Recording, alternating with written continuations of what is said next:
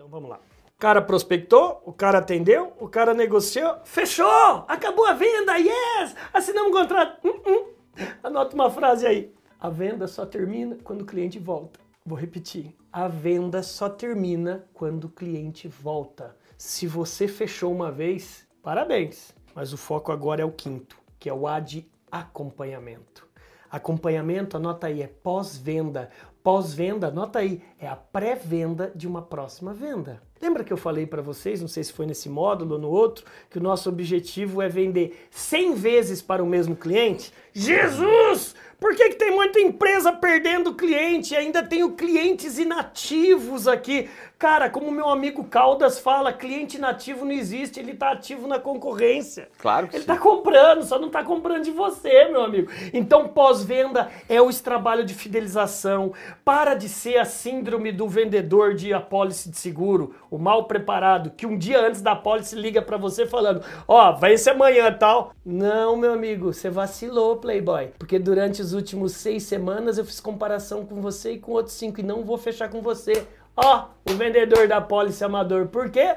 Porque ele, ele não manteve relacionamento e não se relacionou, não fidelizou. Então, quer ver só? Me levante a mão do outro lado da telinha quem é casado, casada. Ok? Porque a cara triste. Não, tô brincando, tô brincando. Você que é casado, casada, você só tá casado até hoje, sabe por quê?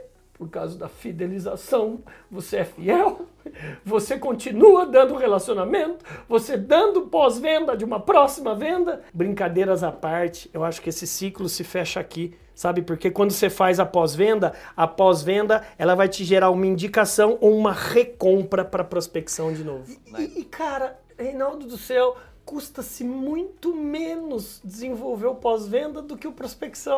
Cara, se você já conseguiu um cliente, é esse um cliente que você tem que tratar como rei, como imperador. E se você ainda não tem clientes, compre o quê? Depoimento. Como assim? Comprar depoimento fake? Não! Você vai dar de brinde o seu produto para a pessoa. Experimenta. É isso. Em contraprestação, você vai pegar o que dela? Depoimento. E, e, e, vou reforçar uma coisa aqui, Reinaldo. Pós-venda é tarefa do vendedor para ele estreitar relacionamento e da empresa, muitas vezes, quando é algo muito burocrático, lançamento de algo, o back-office, né? Ou seja, a retaguarda, o departamento, entrar em contato com o cliente, porque o vendedor precisa vender. Mas ele também ele precisa gerenciar de segunda a sexta. Sim. É, o Panfa, você aí que nos assistiu, se você não assistiu o primeiro bloco, antes de mais nada, mete o dedo no like aí, comente, compartilhe. Que bom que você está aí do outro, do outro, lado da telinha. E agora eu vou, eu vou até chegar e falar para você uma coisa. É, de nada adianta você prospectar, atender, negociar, fechar. Escute o que eu vou te falar. Se você deixou o cliente te esquecer,